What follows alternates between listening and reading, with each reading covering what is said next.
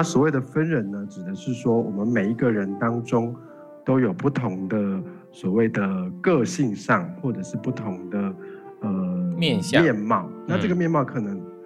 对，那那这个面貌可能是比如说像我对我们对老板可能是一个样子，那可能我回到家对我爸妈或者对我呃兄弟姐妹是另外一个样子，或是我跟我的好朋友是另一个样子。呃，可能是比较可以很聊聊天聊得很开心的，那甚至像我现在在跟清盛在聊聊书，就是也有一个像是工作的样子。嗯嗯。那他他呃平野先生的意思就是说，我们这些每针对不同人而产生的呃你跟他的关系而产生的不同的面貌，那个东西他认为叫做分人。嗯。之所以其实叫做分人，他其实就是他是从个人这个，因为我们一般都会认为个人好像是一个。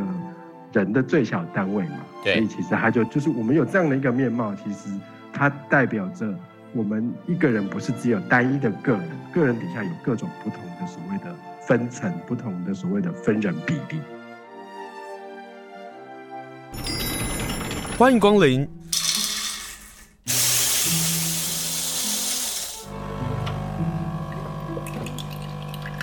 今天的盛情款待，请享用。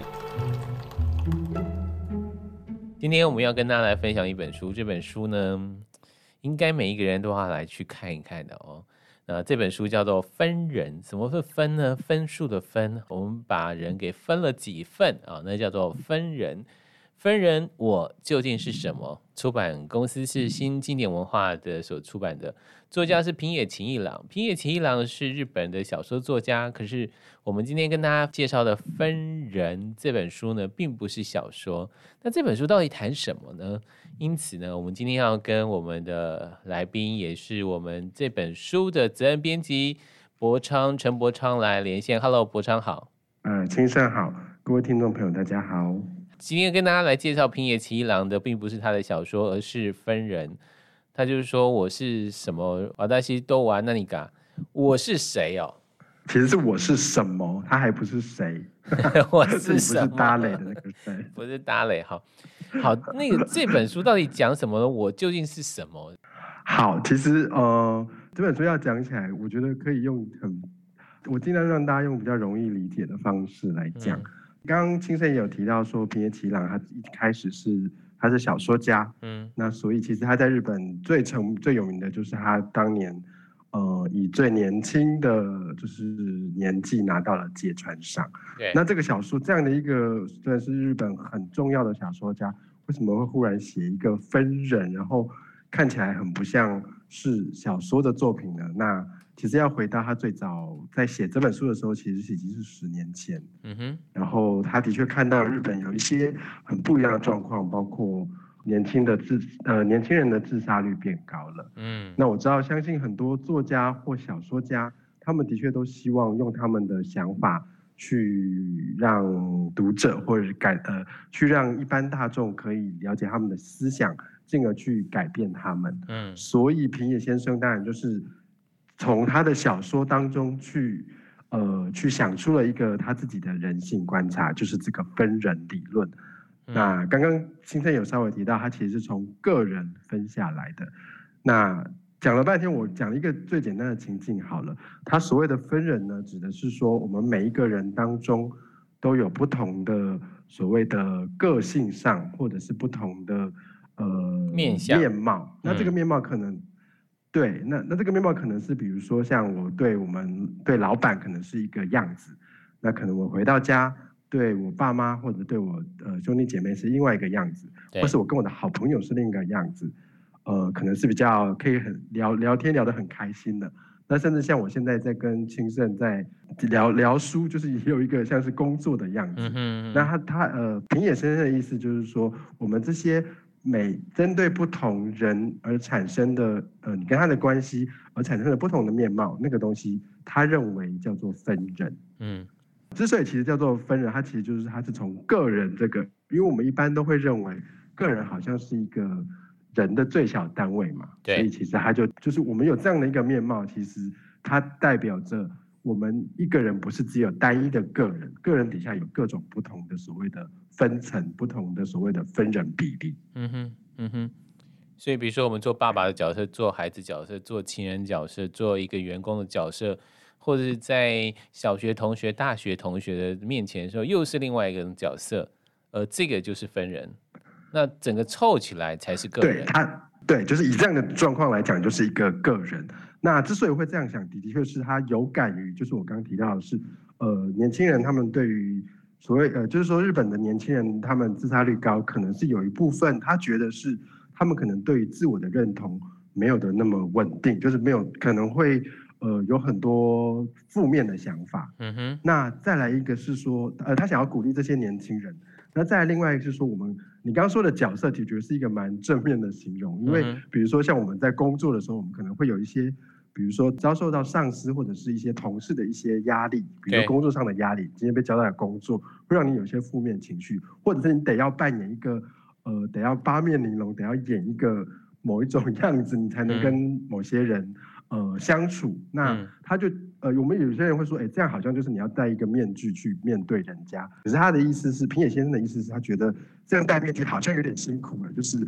我们都把它叫面具，好像是一个负面的想法。对，所以他觉得他用分人来取代，是我们在不同的场合面对不同人的时候，也许有人说那是戴起了面具，他觉得用分人来化解那个负面感。他觉得这个是他想说的事情。嗯，然后因为你刚刚讲到八面玲珑嘛，那我就想到台北国际书展的时候，平野启一郎他也有来到花莲参加台北国际书展。在台北国际书展上，有人就问他说：“这样是不是就是八面玲珑的人呢？”这书当中包括现场，他也有这样回答哦。他说：“八面玲珑的人不是善于分人化的人，而是不管面对谁都不真心以对。”只想要吹捧恭维的态度来搞定对方，完全不想要依对方的对象来做分人化的一个情况，也就是他逢人都在巴结，逢人都在说好话，对他来讲那是八面玲珑，并不是一个分人他所要讲的这件事情。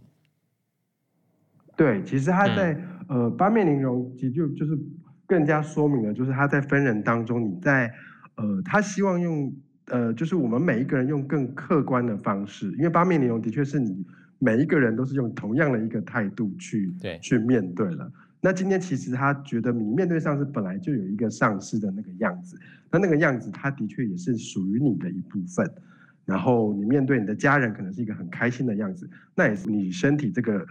个人的一部分。所以当八面玲珑有这样的反应出来的时候，的确显示的就是他并没有。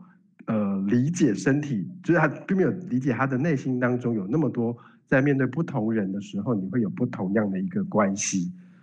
这样会不会听众会有一个疑问说，那跟就是多重人格会不会有一样呢？呃，多重人格好像是一个更专业心理上的状态，可是的确不是，因为我觉得平野先生他之所以还在强调是说，他从头到尾他只想要解决的一件事情是，当我们自问我自己是谁的时候。可能我们大部分都会觉得说啊，我就是这个样子啊，我就是一个很内向的人。可是问题是，搞不好像我们自己内向的人，可是我我们在就是比如说我去菜市场买个菜，可能我很开心的，忽然就跟菜贩聊起天来了。那你会说你自己是内向的吗？所以我觉得他想有想要提示的大家，就是我们不是只有单，就当你说我是谁的时候，这个我是谁，这个谁就是我们刚刚说的 Doa Nanika，你不是只有一个，你是有很多个。那所以那这个的很多个有一部分他的理他的理解，因为他自己有他自己不是所谓的心理学出身，所以他觉得那不是所谓的多重人格，而是那是不同的个性在一样在面对不同的情境或是面对不同人的关系的时候所展现不同的一种样貌，所以那不是多重人格。所以当这个社会一直在说我们要做自己做自己的时候。当我们会陷入到做自己这个泥淖或者是痛苦的时候，分人这两个字的概念就要抓出来了。对，的确，就是因为以他的这个分人概念，你就会发现，其实呃，自己是一这些众多分人的一个算是，比如说管理中心，就是你的身体其实是这些分人的一个所谓的网络，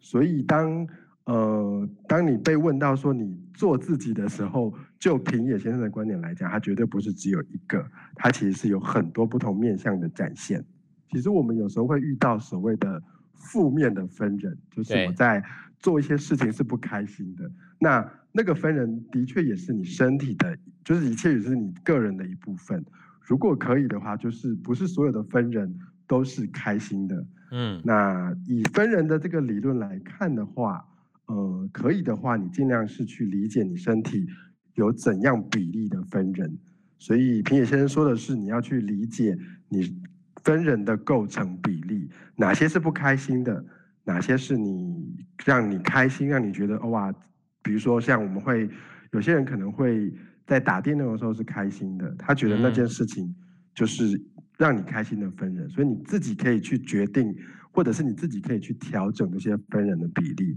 意思就是说，比如说今天工作你可能遇到了一些不开心的事，那你可能尽量下班的时候你就尽量去调配你自己，你不要去碰工作的事情，或是你不要去回忆，呃，所谓今天发生了什么不好的事，你再找一些让你快乐的事情，快乐的分人。他等于是用一个分人的概念去让我们理解说，当我们今天吃到一个蛋糕会很开心，可是，呃，当你有分人的概念的时候，他要我们理解的是，你今天在吃蛋糕的会的这个自己是是开心的，就是他让我们去 更深层的去想这件事情，就是我们不要把痛苦跟快乐的事情全混在一个。自己这样的一个个人的概念上，但如果我们分开的时候，会不会快乐多一点，痛苦少一点呢？或者是当你面对上司说“哇，真的很讨厌这个人”，那我们可能把这些再缩短、缩短、缩短虽然，因为你看到你的不快乐嘛，那我可不可以把我们快乐给拉长？其实我在看新经典文化出版社所出版的这本书平野启一郎的《分人》的时候，我就在好奇他为什么要写这个书。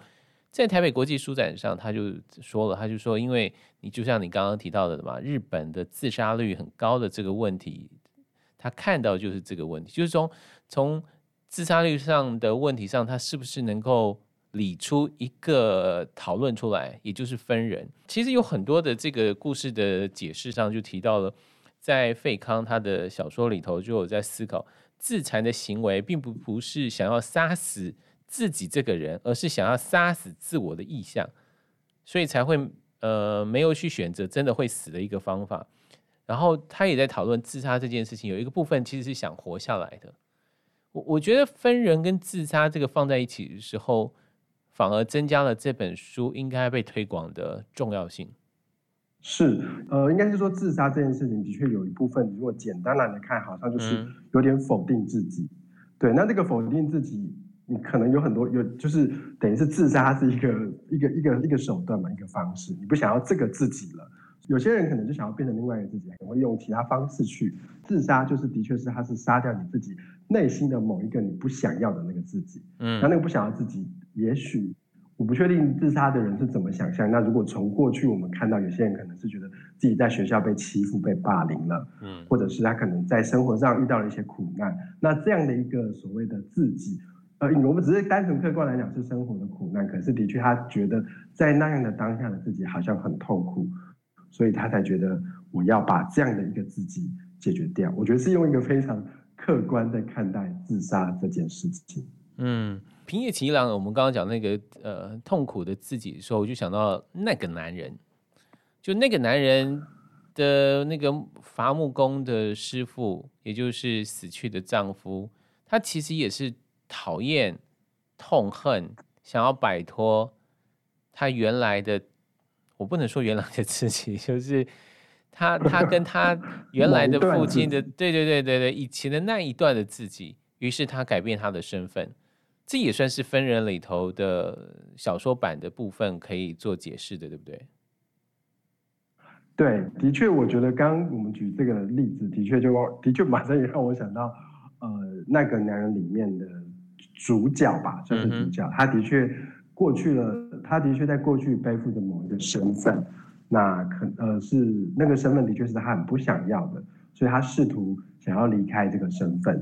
然后我们一直说身份这件事情，的确我们活在这个世上有很多可能会贴被贴很多标签，嗯，比如说像我觉得在日本非常拿最常拿来讨论的文本就是罪犯的。罪犯的下一代，或者是罪犯的亲属。对，那几年前台湾很红的，我们我们与恶的距离的确也在触及到，就是所谓的加害者的家属跟遇到被害者的家属，是这样的问题。嗯，嗯那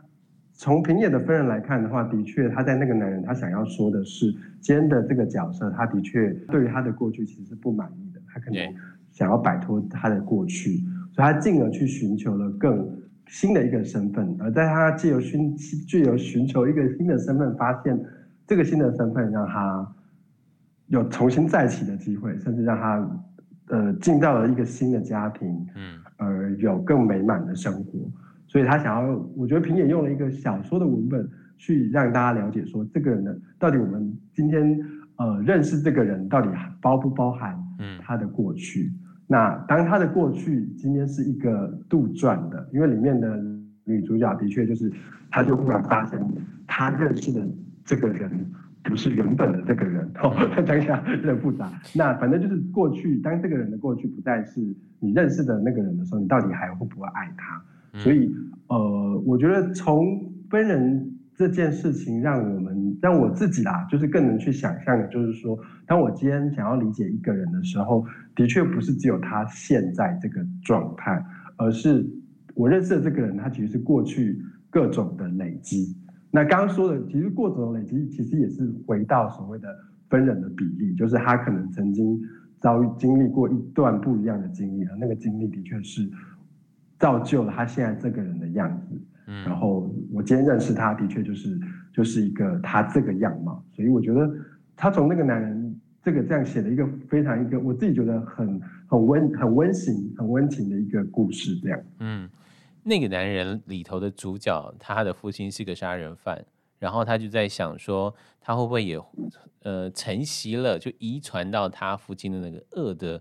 基因。那他就对这件事情很痛苦，也是处在一个阴郁的这样的一个形象或者是情绪样子的出现。可是当他离开他的故乡，然后来到某个地方，遇到了他所喜欢的女生的时候，哦，后来结了婚，变成他的老婆。老婆对他的印象就是永远都是那个有阳光的、正面的，然后是爱孩子的父亲，就是一个非常温暖的角色的时候，当他。发现她的老公并不是那个名字上的那个人的时候，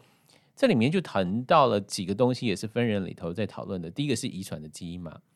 第二个是名字的概念，名字到底是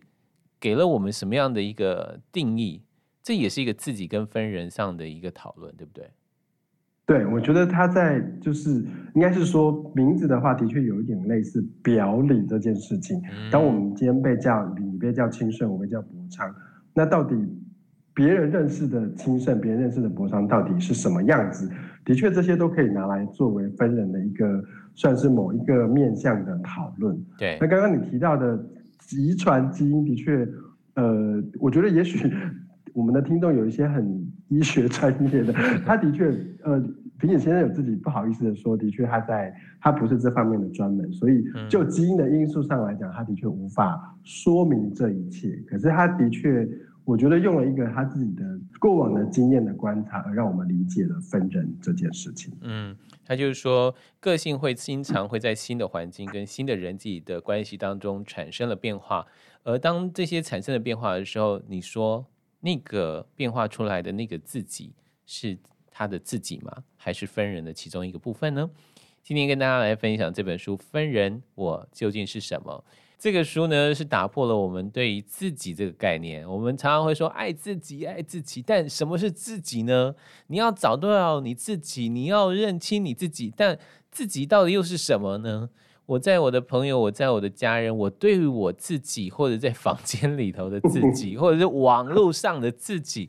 你会发现应该是不同的面相吧。今天跟大家分享的是这本书《分人》，平野吉一郎的书。呃，连线访问人是责任编辑陈伯昌。伯昌，我跟你说，我就认识一个朋友啊，他在网络上就真的另外一个形象，完完全全的另外一个形象。然后我后来不小心进入到他的那个形象的，就是他他分人的另外一个形象，我们就真的当不了朋友了。就是就是我怎么可以这样？就是就是他并不想要让你看到他另外一个分人的样子，然后可是可是就像是平野晴一郎讨论的事情，就是说他另外的样子可能是他自己所喜欢的那个样子，他在那个样子里头备受大家的喜欢，可是在这个现实生活当中，他是孤单的，他可能是没那么多人去喜欢他或注意到他的，他会在网络上建立另外一个形象。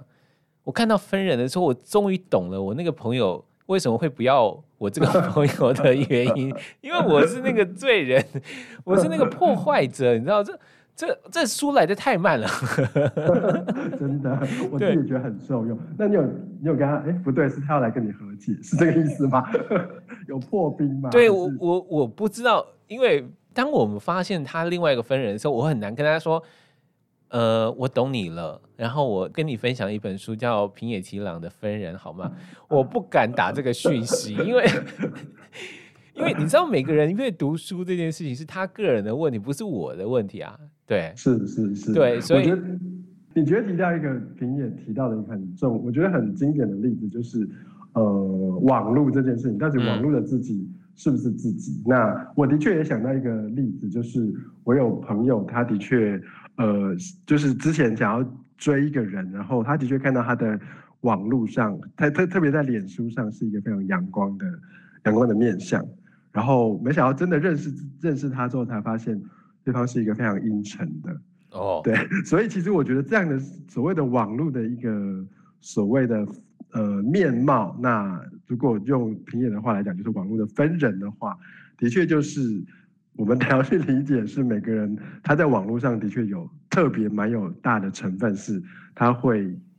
呃，就是他的确是某一个更深，我们会理解的确他是更内面、更内心的一个层面。可是今天的确他不是只有，就是他在网络上的表现，不管他是攻击别人，或是不管他是比较活泼也好，他的确只是他的某一个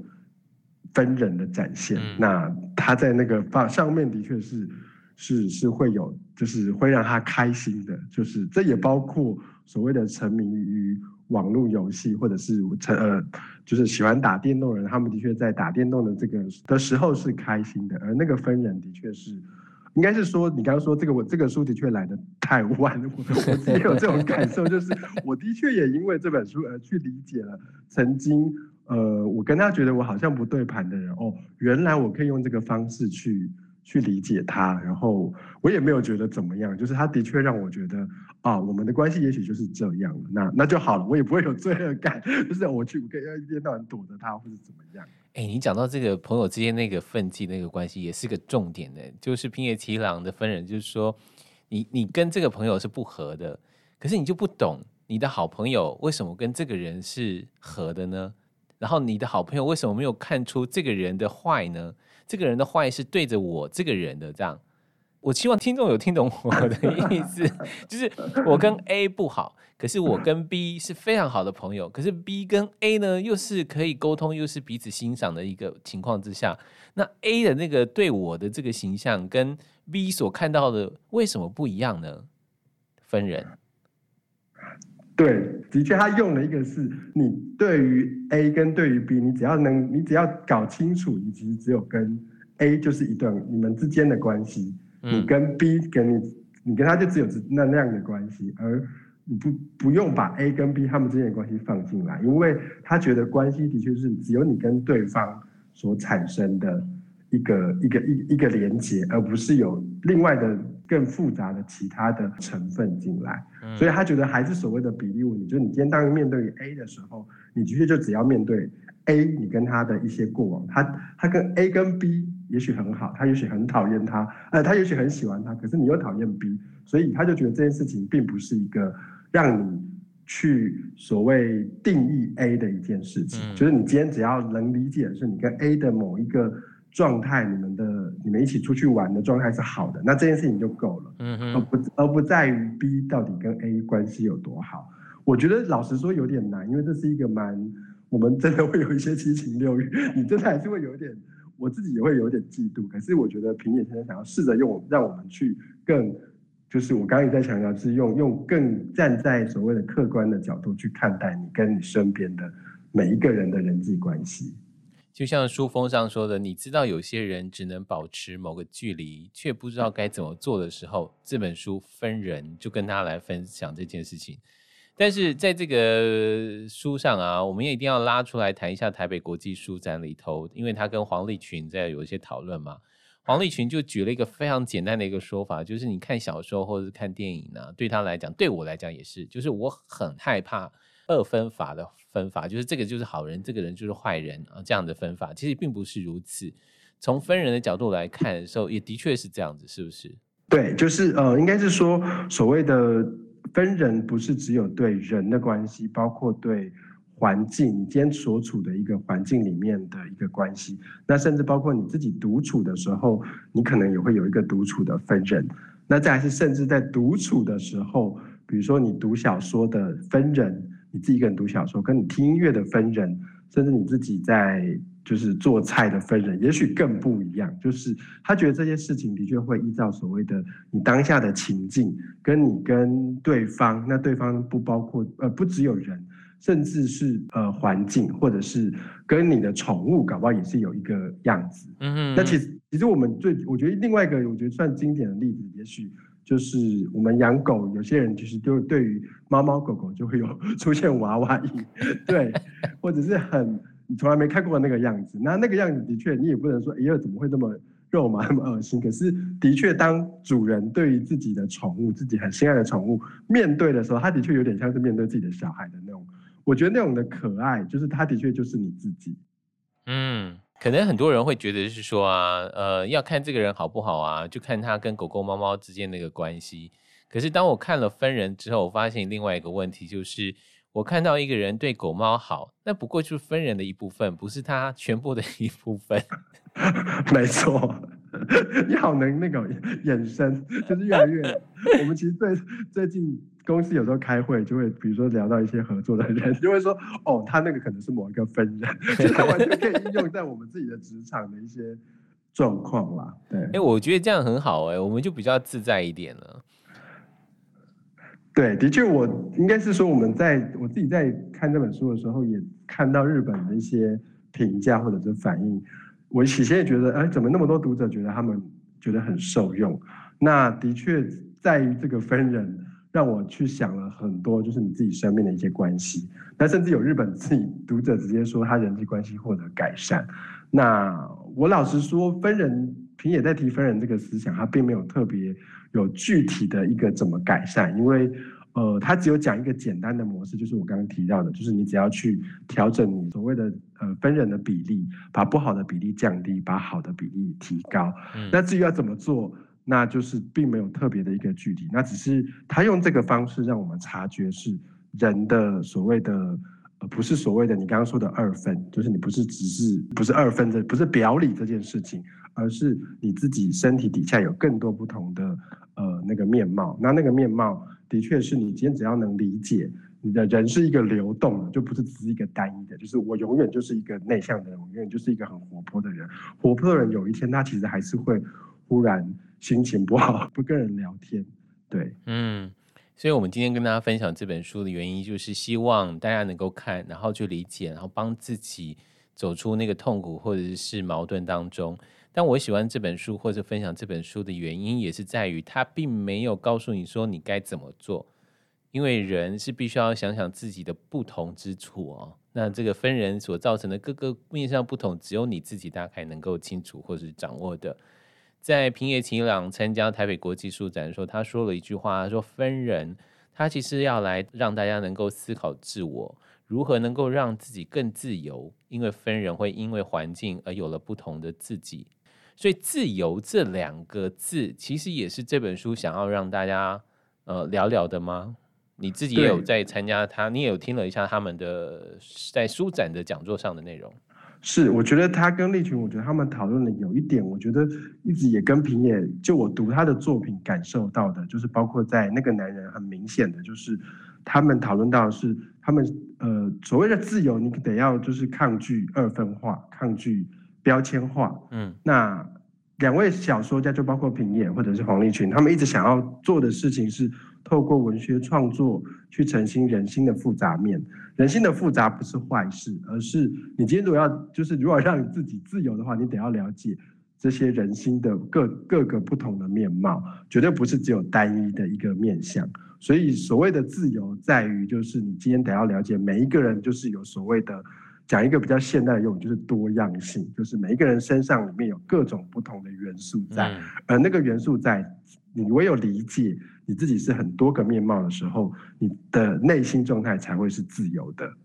嗯，所以当我们理解了朋友里头也有一些阴沉，或者是突然发现他呃不阳光的地方的时候，我们也会理解，我们也会开始体谅他这个人的这个状况哦。这本书分人，因为刚好情人节过后了，跟大家分享，我就要特别要抓一段来谈第四章爱跟死。我怎么是在情人节隔天？这是爱跟死？没有啦，我们谈恋爱就好，我们谈恋爱就好了，哦。平野晴朗因为被人称之为是三岛由纪夫的接班人在世，这样，然后他就取了三岛由纪夫对于恋爱的想法，然后或者是日本人对于恋爱这两个字的想法。哎，我好爱这说法哦。对，他的确，我的确没有想到他会从。先就所谓的训诂一番，就是日本的文学史当中，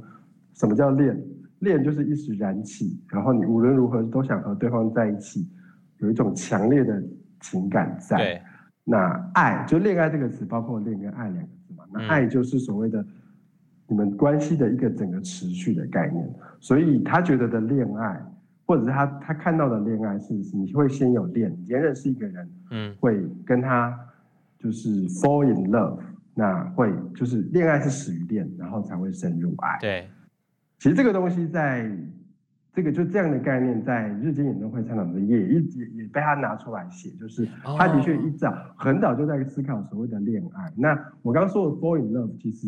他就平野的观察来讲，他觉得 fall in love 这个字在。在英文是用 love，并不是所谓的就是 lust，就是恋。他觉得，对。可是日文是用 koi ni ojiru，是掉入恋。对。可是 fall in love 的确这个意思就是你，你今天是有一个，对于你今天看到一个喜欢的人，你会有一些很浓烈的情感波动，会想要扑上去，或者是会小鹿乱撞这件事。就是有欲望这件事情。对，所以他觉得这个事情就是恋，然后爱是一个让你。一直持续存在的，所以我觉得他用了一个非常我自己也蛮能接受的一个恋爱的观念去讲。嗯，嗯，他就说人的恋爱情感呢，就像是跷跷板，有一边高起来，就会有一边低下去，然后持续的这样反复着。我们刚刚在谈到的是网络上的分人嘛，然后可是，在恋爱这部分，其实也有另外一种，就恐怖情人啊这些等等这个问题，就大家无法把恋跟爱分开来的时候。比如说，我们爱动物，我们爱我们的家人，那也是爱啊。可是恋，它就不是。对，他应该说，我们爱对我们来讲，的确是一个很好理解的，就是爱。他觉得爱其实不是所谓的恋爱，而是你刚刚说的，你对于家人会有一个爱，然后或者是你会有手足之爱，会有师师生之爱，甚至是你会这几年很爱所谓的返乡，你爱家乡，爱乡土，这各种形式的爱。嗯那它是一个很持续的。那刚刚我们刚刚说的恋，其实它就是一个一瞬间的一个样子。所以他后来用了文学上的所谓的通常所谓的恋爱小说，他觉得所谓恋爱小说会让大家看得心揪揪。他觉得那个东西写的是恋，就是他并不是所谓的爱，就是很注很注重在于就是今天这段关系要怎么维系。那如果今天要把这个爱所谓的。